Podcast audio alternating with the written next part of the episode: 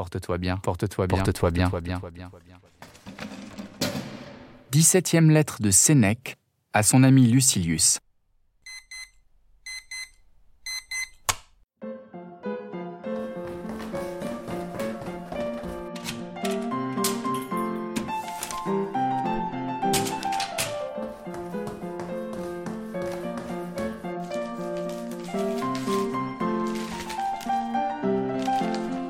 Mon cher Lucilius,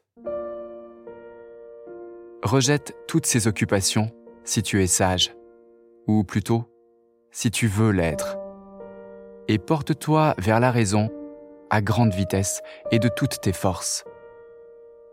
Si quelque lien t'arrête, ou dénoue-le, ou tranche-le.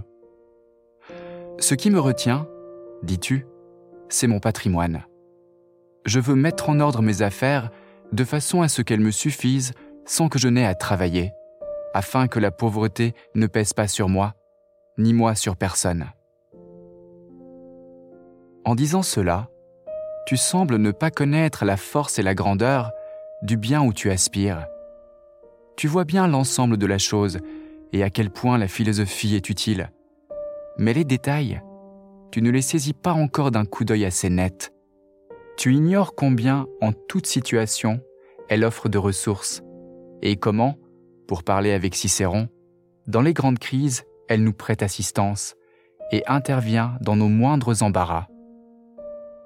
Crois-moi, demande-lui conseil. Elle te dissuadera de rester assis devant tes comptes. Ce que tu cherches, n'est-ce pas, ce que tu veux gagner par tes retards, c'est de n'avoir point la pauvreté à craindre. Et s'il te fallait la désirer Pour combien d'hommes les richesses furent un obstacle à la philosophie? La pauvreté va d'un pas libre, en toute sécurité. Quand le clairon sonne, elle sait qu'on n'en veut pas à elle. Quand retentit le cri d'alarme, elle cherche par où fuir et non ce qu'elle emportera. A-t-elle à s'embarquer? Elle ne fait pas grand bruit au port. Elle n'agite pas le rivage avec tout un cortège pour un seul homme. Elle n'a point autour d'elle un peuple d'esclaves, pour la nourriture desquels il faille souhaiter que les récoltes d'outre-mer soient abondantes. Il est facile d'alimenter un petit nombre d'estomacs bien réglés et qui ne demandent rien d'autre que d'être rassasiés.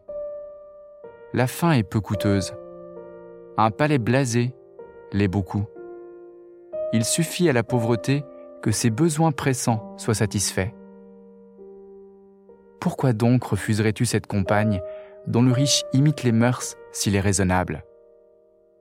Qui veut cultiver librement son âme doit être pauvre ou vivre comme tel. Tes efforts ne peuvent porter de fruits sans le souci de la frugalité. Or, la frugalité, c'est une pauvreté volontaire. Défais-toi donc de ces vains prétextes. Je n'ai pas encore ce qui me suffirait, que j'arrive à une telle somme et je me donne tout à la philosophie. Et c'est cette philosophie qu'il faut avant tout acquérir. Tu la journes, tu la remets en dernier, elle par qui tu dois commencer. Je veux acquérir de quoi vivre.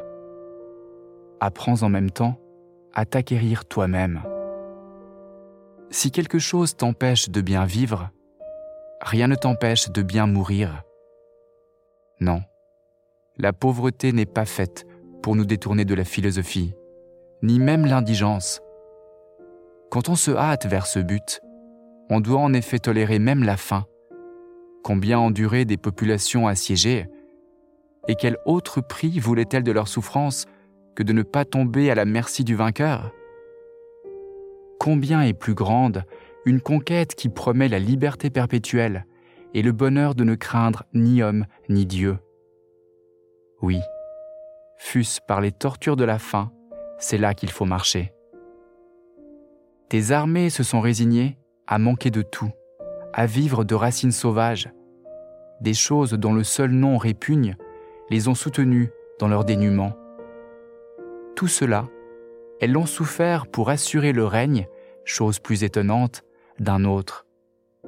Et l'on hésiterait devant une pauvreté qui affranchit l'âme de ses passions furieuses Ce n'est donc pas d'amasser qu'il s'agit d'abord. On peut, même sans provision de route, arriver à la philosophie. Si je te comprends bien, quand tu posséderas tout le reste, tu voudras bien avoir aussi la sagesse. Ce sera comme l'ultime ameublement de ta vie, pour ainsi dire un additif. Ah, plutôt, si peu que tu possèdes, fais-toi dès maintenant philosophe. Car d'où sais-tu si tu n'as pas déjà trop? Si tu n'as rien, recherche la philosophie avant toute chose. Mais je manquerai du nécessaire. Je dis d'abord non. Cela ne saurait être tant la nature demande peu, et le sage s'accommode à la nature. Que si les nécessités les plus extrêmes fondent sur lui, il est prêt. Il s'élance hors de la vie et cesse d'être à charge à lui-même. N'a-t-il pour sustenter cette vie que d'exiguës et étroites ressources?